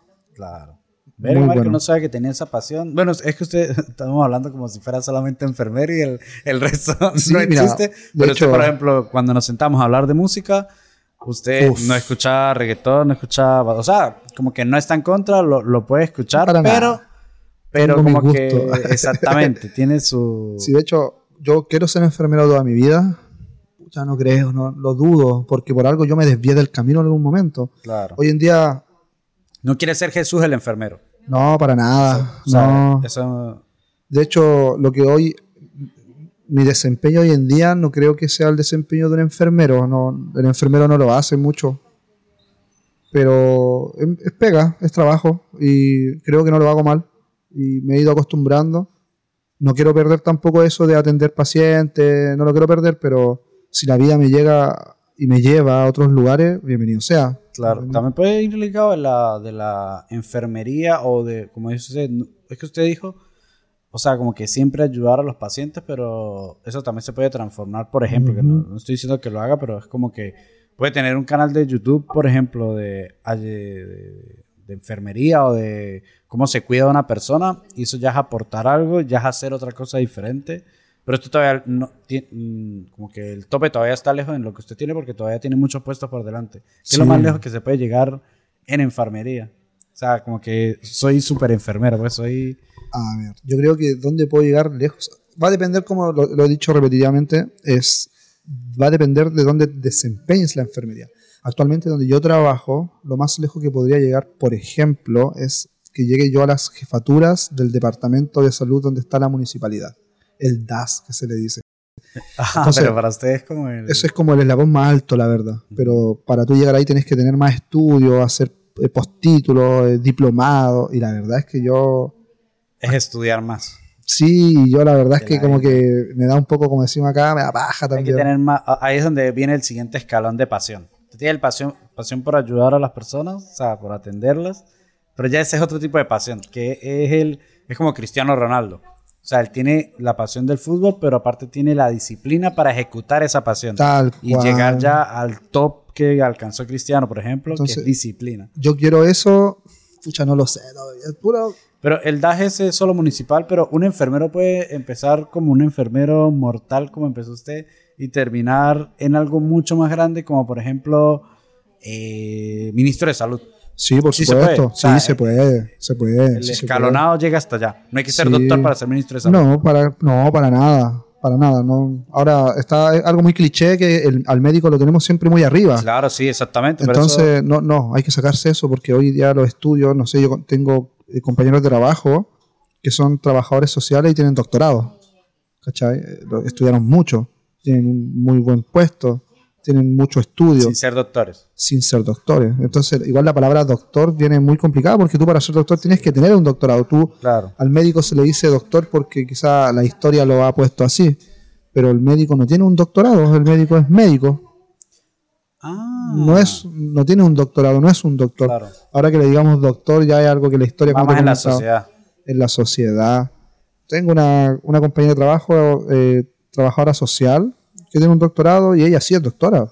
Y estudió caleta. Y yo creo que a ella le gusta mucho estudiar no también. Dicen doctora, en Venezuela está la, la, costumbre de que alguien que tenga como buen hablar suele llegar y saludar y decirle a usted, ¿cómo está doctor? Usted puede ser mm. panadero. Ah, ¿la verdad? Sí, o sea, pero e, esa A mí me han dicho licenciado. ah, bueno, ya también se dice, eh, ¿cómo está, licenciado? ¿Cómo está, doctor? Todo y que no, no sea. Eh.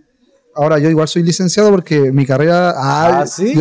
bueno, pero se graduó, ¿no? Sí, pues, licenciado en enfermería. Eso tú lo sacas a tu cuarto año. Y a tu Ah, quinto año sacas tu carrera ya de enfermería. Licenciado. Es raro que te digan licenciado. Sí, o sea que usted podría dar clases. Sí. Sí. licenciado puede dar clases. Tengo entendido que sí. No, no, no le. Algo que, que a mí. O sea, como que tengo ese, ese check en la lista. En algún punto de mi vida me gustaría dar clases. O sea, me parece bonito como que sembrar una semillita en una persona. De cualquier edad. Yo creo que yo, bueno, a mí me pasan alumnos para sus prácticas. Yo igual tuve una profe que fue, ahora es mi, una, una mi amiga, la Gaby, le mando un saludo. un besito. Eh, tú igual dentro de la enfermería pasas a ser docente, porque tú te llegan los alumnos y tú les enseñas. Claro. Yo soy pésimo. Ah, sí. Soy pésimo, soy pésimo Usted es el profesor. profe pana que, que dejaba que... que- llegaran tarde.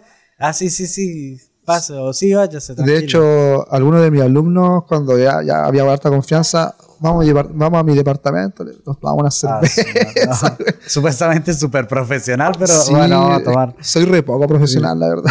Otro, otro mito que, que, que hay de enfermería, que se roban los bebés o los cambian. Ya, mira, eh, se habla mucho de, El de Talca, acá en Sí. Chile, que, en, Talca, en Chile los, de Talca son los ahueonados. los agarran para los hueveos, ajá. sí, van a disculpar, tengo unos primos en Talca, eh, esto... Y son ahueonados. Es que- es que 100%. son, no, son de acá, son de Iquique, se fueron a vivir allá. Pero creo que eh, hay parte de la historia de- en Chile que se hicieron estos cambios. Bueno, se habla mucho del tiempo del... o va a sonar feo lo que voy a decir, no sé si me... A ver, ¿cómo lo puedo decir? El tiempo de Pinochet, ¿sí? Para el 63 golpe de Estado. se- ¿Pinochet o Allende? eh, no, no, no soy partidario de Pinochet.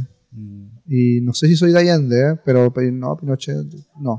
Ni cagando. Que es que ninguna. Bueno, ya, continúe con eso y ahorita hablamos de eso porque a mí me encanta, a mí me encanta la historia, Marico. Y Pinochet Ahora- es, es muy importante en Chile.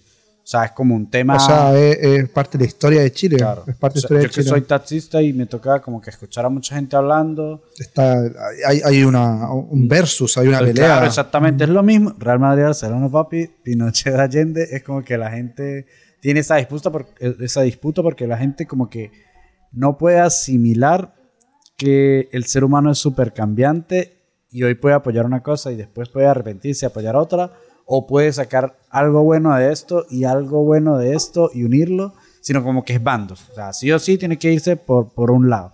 Ahora, to- tocando ese tema, bueno, yo considero que en el tiempo de Pinochet desapareció mucha gente, ¿eh? se mató mucha gente, Considera no, es un hecho.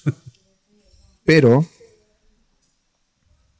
eh, hay parte de la historia que eh, es una frase cliché en Chile que la historia no nos olvida.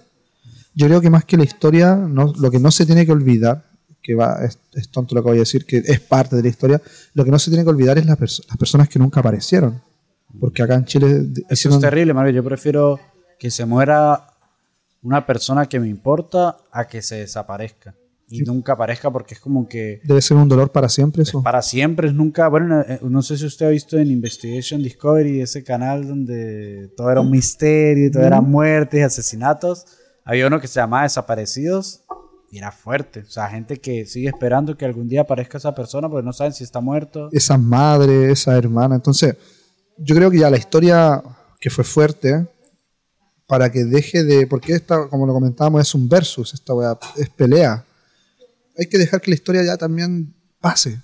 Pero lo que no se tiene que olvidar es que es que la gente desapareció. Y ahí entonces donde me puedo contradecir, pucha, esto es parte de la historia también. Claro. Pero ya que ese versus ya. No, Ay, esas, cosas, esas son cosas más que todo de viejos, marico, porque las nuevas generaciones, o sea, todo el mundo critica a las nuevas generaciones, o sea, como que los niños ahora son eso, son aquello, pero siento que los niños ahora tienen cierta empatía que a nosotros no nos inculcaron. Y como que sí es cierto que se desprenden mucho de, de- muchas cosas muy rápido, pero también tienen más entendimiento y empatía con el ser humano más como colectivo que como individuo. O sea, como que eh, ellos ven a Pinochet como alguien malo, o puede que entiendan que hizo algunas cosas buenas, que no sé qué cosas buenas pudo haber hecho, pero es como que eh, no andan defendiendo lo indefendible. ¿Sí me explico? Mira, mi- se habla mucho de que Pinochet hizo cosas buenas, como por ejemplo, según lo que yo he leído y he escuchado más que nada, en Chile no había delincuencia. O sea, obvio, weón, si están los milicos Pero en si la está calle. todo el mundo preso y todo eso no es libertad, marico. Sí, Eso está- es apuntar una pistola, a- es es una pistola gigante apuntando Chile y eso no es libertad. Es libertad es complicado. elegir si hacer el bien o el mal uno mismo. Ahora, ah, qué bueno, qué bueno que hay no hay delincuencia. La gente dice que uno podía caminar tranquilo por la calle. Qué bueno, pero a consta de qué. Entonces ahí va el revuelo, ahí va la- la- el debate. Eso es el debate. Puta, era bueno, pero ¿hasta qué punto? O sea, Al, al- al punto de A mí me parece malo. es Eh, complicado. O sea, yo no sé, es que los dictadores siempre. El poder corrompe demasiado, marico. Y Bukele. eh, para mí es un dictador bueno ahorita, pero siento que. Se dice cinco- harto de él, de como que hay cosas que no muy buenas de él, se han dicho. ¿Pero qué? Porque actualmente tiene, o sea, él es, tiene una moral muy definida como que los derechos son primero para la gente honesta y luego para los demás. O sea, como que si usted mata y roba, no lo puedo tratar igual que alguien que es honesto. Y tengo que priorizar primero los alimentos, por ejemplo, de una persona honesta a que alguien que ha matado. Es un poco extremista, Por supuesto. pero también es como que analizar la situación de manera fría y una parte de mí piensa, la, parte más empática de, que no todos los humanos deberíamos ser iguales, pero la parte más fría es, está dando soluciones. O sea, con todo y que es un puño de hierro fuerte y que probablemente en cinco años se vuelva una persona peligrosa, porque sí o sí el poder corrompe y, y puede que termine un dictador como Pinochet, por ejemplo, se necesitaba, pues, que es lo mismo que necesita Venezuela, lo mismo que necesita Chile ahorita que se está desordenando, lo que necesitaba Argentina y que ahora Milei lo creo que es lo que va a hacer. Ahí vamos a ver, vamos a hasta, hasta dónde la gente lo tolera. Esa es la verdad, como tú me comentabas. Eh, creo que en El Salvador, ¿no es nosotros no es que toleramos a, a nuestro presidente, Entonces, nos obligaron. Entonces, El Salvador creo que estaba la cagada. Sí, Estaba- horrible, era súper era- peligroso. Era, de los países más peligrosos del mundo, ni siquiera, o sea, de Latinoamérica de, de- de calle, pues, pero a nivel mundial te- ocupaba un puesto muy importante. Entonces, al ser muy peligroso, quizás hacía falta una persona a la cual pusiera un orden. Bien como tú me dices, bueno, quizás esa persona que está poniendo un orden en cinco años más va a ser un maldito. Claro, que es lo que yo siento. Hay una frase que me encanta del cine, que ahorita vamos a hablar ya, ya dejar de política y... Sí, es un tema muy, para muy- cine, sí, musiquita. Aparte, yo, yo de- debo decir, yo de política sé súper poco. Claro, no, yo verdad. tampoco, una mierda, pero como que igual me gusta hablar mierda. pero eh, una frase del cine que me encanta, y con esto ya mejor hablamos de cine, que es, vive lo suficiente. Eh, ¿Cómo es? Vive siendo un héroe. Ay, hijo de puta, ya se me olvidó.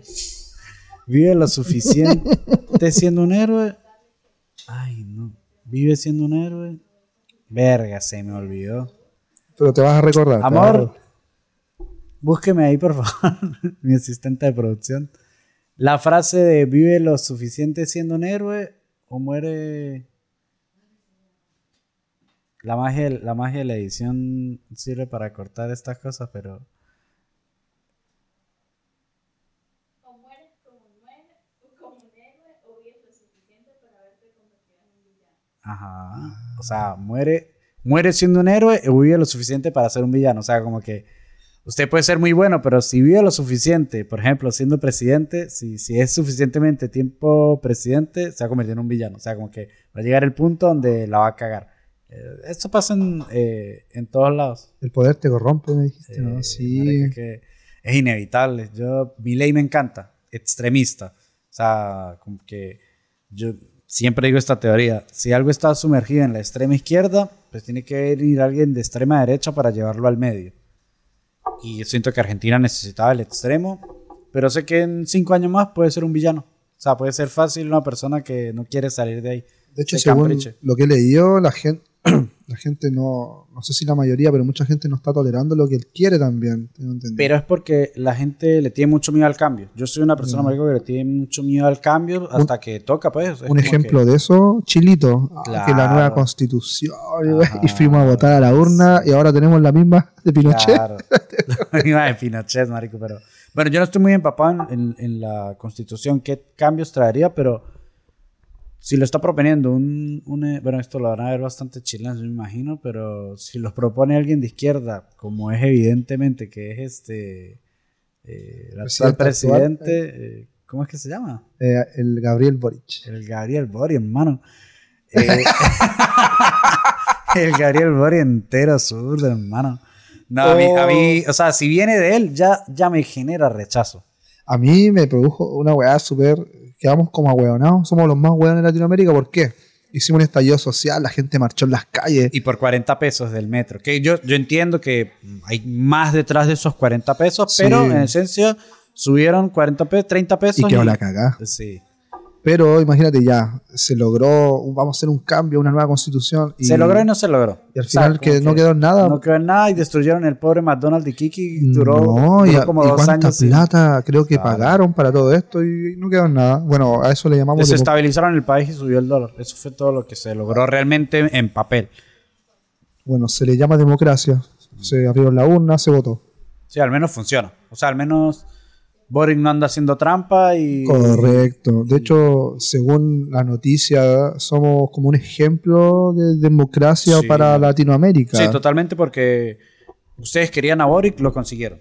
O sea, votaron y consiguieron su Boric. Correcto. Eh, no les gustó lo de la... Constitución. No la queremos. Y la otra, y la segunda, tampoco, weón. Qué locura, ¿no? Que en menos de cuánto, menos de un año. Votamos caleta de veces. Claro, pero en menos de un año, lo- eh, dos constituciones, Sí, como que el y niño se íbamos con la misma, íbamos con la misma. Sí, bueno, pero ya, ya fuera política. Saquemos la política mejor. somos, somos anti-Boric, de hecho.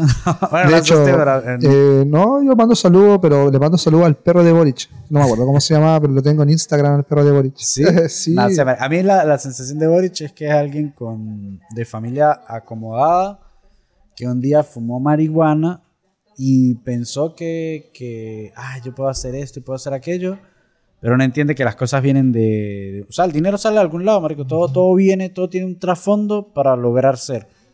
Y él como que tiene ideas de izquierda que piensa que el socialismo puede funcionar.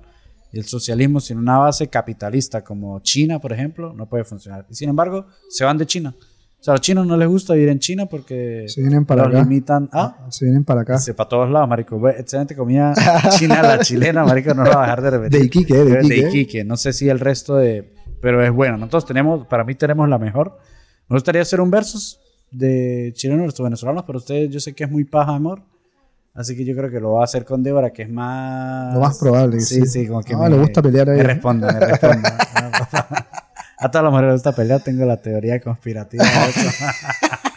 Eh, mi, lado, eh, eh, mi panel menos machista. Este, ah, bueno, películas, cine. Películas. Le gustan Los Vengadores, pero ese cine como más fast food, dirían. Como que el, el- el de superhéroes ya se saturó. Primero que todo, ya, ya, ya el superhéroe se acabó. Sí, de hecho creo que este año que pasó se estrenaron muchas películas de Marvel, pero pasaron desapercibidas. Malas, marico. No- o sea, la verdad, no, ni siquiera disfrutables como antes que usted decía, ay, yo no, no me encanta Black Panther, pero como que voy y la disfruto. La película O sea, está buena, Está buena. está Este, buena. tiene actores buenos, la acción está bien, efectos especiales bien. La última que disfruté fue la de Doctor Strange. La última. La última que con la niña esta que puede viajar entre universos. Bueno, eh, no me molestó. De, respecto a película, bueno, yo veo mucha película y si es que veo gracias a mi pareja, a mi pareja le gusta mucho el cine. Mm. Pero tengo sí películas preferidas. No sé, como lo veía aquí recién, el Bastardo sin Gloria. Pues me Qué encanta, muy marico. buena Yo la película. descubrí tarde. Yo solo descubrí las buena. cosas tarde, marico. Igual la vi tarde, O sea, pero que- buenísima. recuerdo que la vi en el avión a Chile. ¿Ya? O sea, yo la vi en, en el avión a Chile, eh, vi esa película y me encantó. O sea, y como que un villano, el el villano de esa película, no, eh, o sea, es como un antihéroe, pero villano que al final lo marcan, que es este actor que trabaja mucho Eh, con él. ¿Cómo con se llama Tarantino. historia? Es muy bueno. El de Django sin De cadenas, hecho, que ahí... Tarantino, yo me gusta mucho el cine de Tarantino. Sí, el marico me es gusta que mucho. es bizarro, pero aparte tiene buena historia. Sí, Eh, y a veces se mete él en las películas, sale él en Sí, las sí, hace películas. cameos, marico. Tarantino, es que Tarantino es ese viejo que no acepta que es viejo y quiere ser joven y todavía Eh. hace esa- esas bromas y esa... Es peculiar. Pero es bueno, Sí, a mí como- Bastardo sin Gloria me encantó. Eh, es como... Tiene una escena que es icónica, o sea, que siento que para siempre en el cine va a quedar como, como que es, así se hace bien una escena de tensión, con comedia y con que es abajo en el, sub, en el subte, o sea, cuando están en el bar y está esa tensión de que, de que uno sabe que va a pasar algo, pero ellos están actuando hasta que no se den cuenta y empiezan los tiros y esa escena es increíble. Siento que ¿Cómo se llama esta escena? Cuando, bueno, el comienzo de la película, cuando llega este weón, el, el alemán, y le dice, tú tienes gente, ajá, judíos en tu casa. Uno se pone como que tenso ahí esperando que Después descubrí que este weón en la película, cuando le da la mano a esta chica que es parte de una de un de uno de los episodios de la película, el loco le da la mano y siempre cuando da la mano toma el pulso. Ah, sí, sí, sí, que son detalles. Por eso es que a mí me encanta rever las cosas, marico. Series, películas, eh, yo veo mucho anime también. Y es como que me gusta rever porque siempre dejan esos detallitos. Y más que todo, los directores como Tarantino o Nolan, que dejan como esos detallitos que si uno no ve una, dos, tres veces la película, no se da cuenta. Y por lo menos eso yo no lo vi hasta que la volví a ver eh, en Netflix, creo que fue que la vi y dije, qué locura. O sea, qué locura que eso pasó desapercibido. Y después uno le toma el detalle a las Claro. cosas. No, es buenísimo. De hecho, esta, la parte cuando habla con esta chica, bueno, no sé si vieron la película aquí. Hay una parte en la cual cuando comienza la película, Chochana la deja ir a la chica, cuando corre, la deja ir.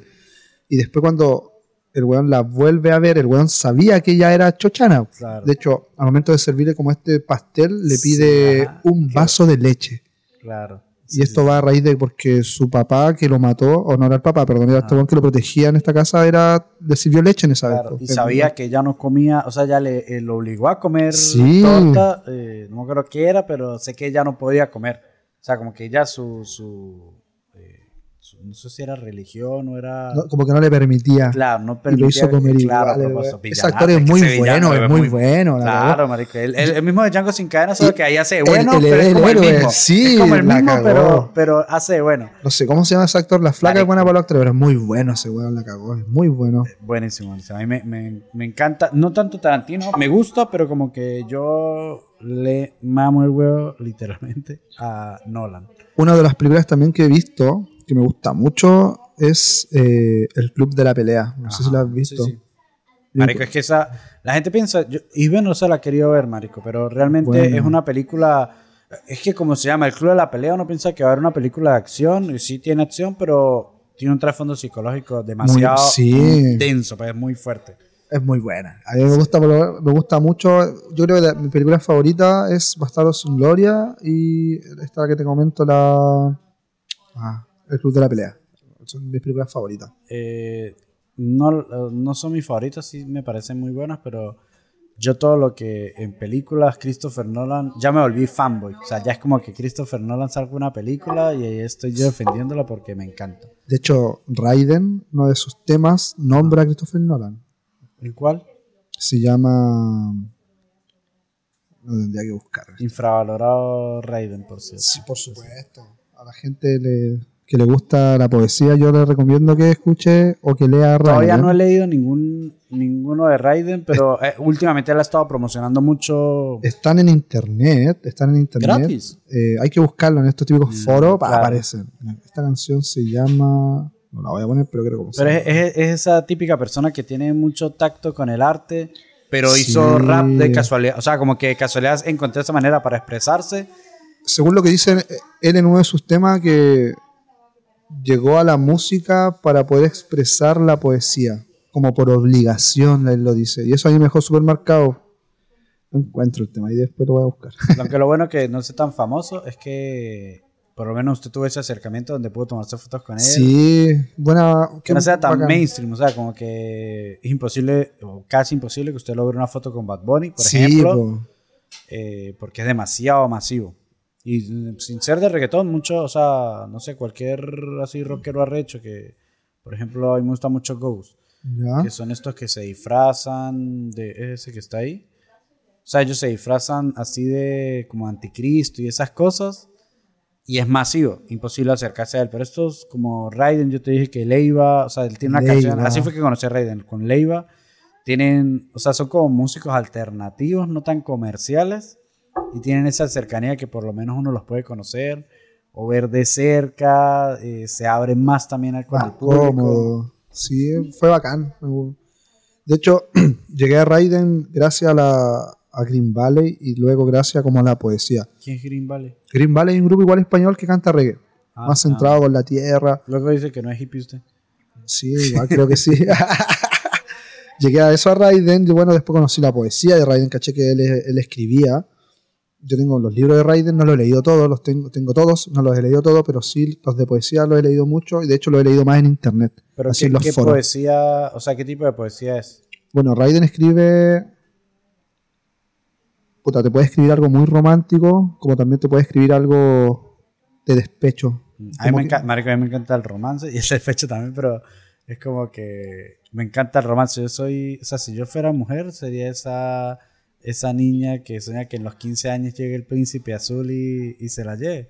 En su O sea, tiempo, yo, sí, yo- yo soy también. súper romántico en ese sentido, marico. Me encantan las Sí. películas de romance. Volviendo al cine, me encanta el, el cine de comedia romántica.